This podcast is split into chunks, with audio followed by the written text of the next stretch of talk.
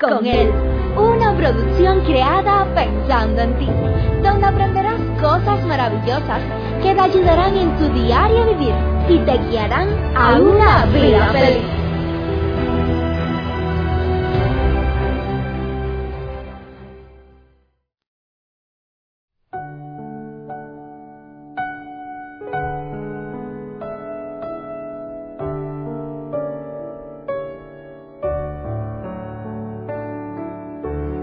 Que uno de los grandes sueños que tienen los padres es el hecho de ver que sus hijos se lleven bien, que sus hijos se amen. Nosotros somos tres hermanos y una hermana. Los varones no recuerdo que teníamos problema. Sin embargo, la hembra tenía problema con todos o todos teníamos problema con ella, no sé, éramos pequeños. Pero mi padre, él hacía hasta lo imposible porque nos lleváramos bien. En aquellos tiempos, donde existía una sola palabra, porque no había una segunda palabra. La segunda opción era un castigo, lo que se le llama castigo, eran golpes y demás. Mi padre usó todos los métodos posibles que tuvo al alcance de usar para que nos lleváramos bien. Y aunque quizás no era la mejor forma lo que usó, pero funcionó. Funcionó porque hoy en día los cuatro hermanos eh, tenemos una buena relación, no hay enemistad entre nosotros, así que funcionó. Pero, ¿qué de aquellos padres? Aquellos padres los cuales han descendido a la tumba, con la tristeza de saber que tienen algunos de sus hijos, los cuales están enemistados con los demás.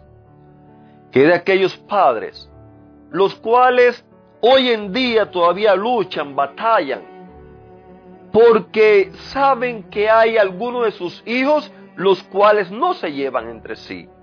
Cualquiera sea el caso, si, en el día de hoy le estoy hablando a alguno de ustedes padre, si en el día de hoy le estoy hablando a alguno de ustedes hijos, los cuales están enemistados con alguno de sus hermanos, yo le invito a que usted se quede hasta el final.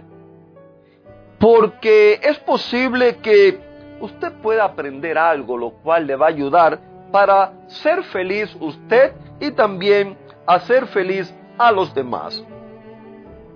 Duele ver que existen conflictos y rivalidades entre los hermanos, pero ¿qué significa quererse como hermanos? El amor fraternal es una de las características a las cuales en la Biblia se le da al amor. El amor fraternal es aquel el cual es un amor puro, un amor sin envidia, un amor sin competitividad, un amor de por vida. Es el amor que perdura después de los padres, después de los abuelos, de los tatarabuelos. Es el amor que sigue uniendo a la familia. Es el amor que hace historia. Por muchas ocasiones todavía mi madre está viva y conversamos de los antepasados nuestros.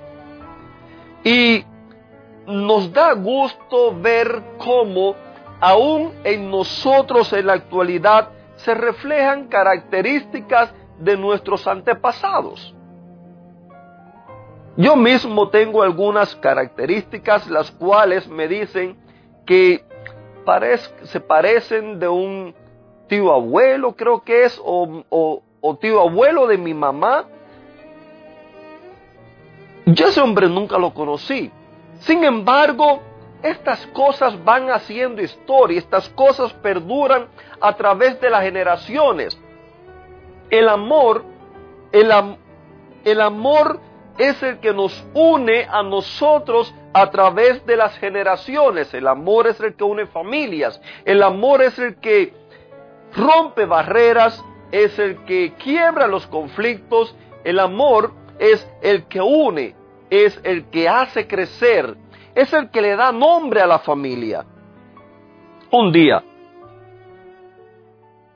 Jesús respondiéndole a un revoltoso que trataba de entramparlo, él le dijo, ama al Señor tu Dios con todo tu corazón, con toda tu alma, con toda tu mente y con todas tus fuerzas. Pero hay algo más, ama a tu prójimo como a ti mismo.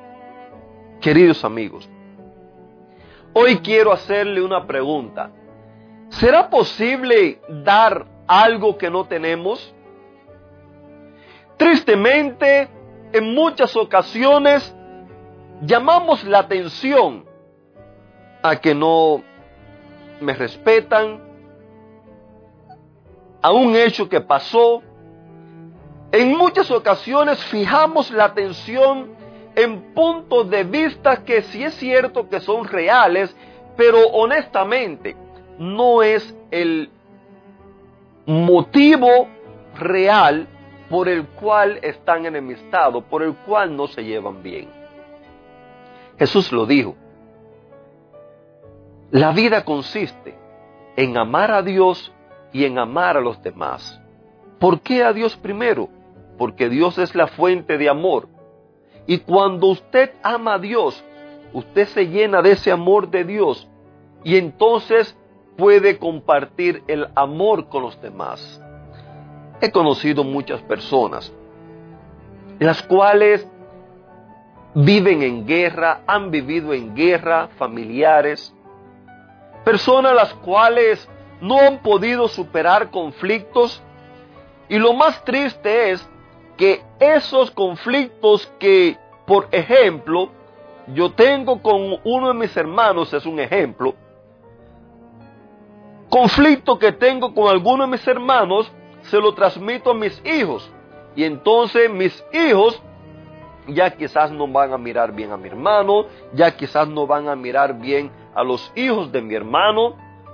Y esto comienza a abrir una brecha generacional, una brecha familiar.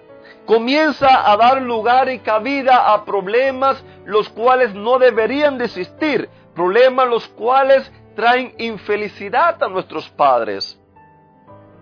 Imagínese usted un día de las madres, un día de los padres, una reunión familiar de Navidad, de fin de año, donde no pueden estar todos porque no se miran la cara, porque hay problemas los cuales le están afectando. ¿Qué relaciones son esas, querida familia? ¿En qué basamos nuestras relaciones? ¿Será posible que quizás una casa, un vehículo, un terreno, no sé, cualquier cosa, una palabra maldicha, una acción quizás fuera de lugar, ¿será posible que todas estas cosas pesen más que la relación familiar? ¿Será posible que todas estas cosas pesen más que el valor de amarse, de llevarse bien como hermanos, de llevarse bien los unos con los otros, nunca olvides que nosotros fuimos creados para ser seres relacionales, fuimos creados para amarnos los unos a los otros. Mira cómo, cómo lo expresó Juan. En el capítulo 4 de Primera de Juan, versos 7 y 8, Allí se nos enseña que debemos de amarnos los unos a los otros porque el amor viene de Dios. Todo el que ama es hijo de Dios y conoce a Dios. El que no ama no ha conocido a Dios porque Dios es amor. Querida familia, la mejor manera que nosotros tenemos de romper todas esas rivalidades, la mejor manera que nosotros tenemos de poder llevarnos bien, de poder quebrar y echar abajo todo lo pasado. Es yendo a Dios, porque Dios es amor y cuando estemos en Él, llenos de su amor, entonces seremos capaces de amar a los demás. Seremos capaces de mirar a las personas, de perdonarlos, así como Dios también nos ha perdonado a nosotros, a pesar de nuestras faltas, de nuestros errores. Querida familia, el problema no se resuelve con un abogado. El problema no se resuelve con pleitos. El problema no se resuelve con vivir enojado. El problema se resuelve con cada uno de nosotros entregar nuestras vidas a Dios para que Dios nos llene de su amor y así nosotros poder amar a los demás. Te mando un fuerte abrazo, te deseo un lindo y bendecido día. Que Dios te bendiga.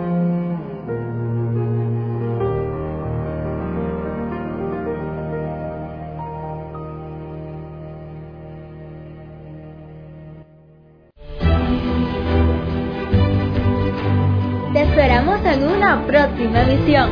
Recuerda que nos puedes encontrar en nuestras plataformas digitales iBox, Anchor y Facebook bajo el título Vívela con Él. Que la paz, el gozo y la bendición de Dios sean contigo.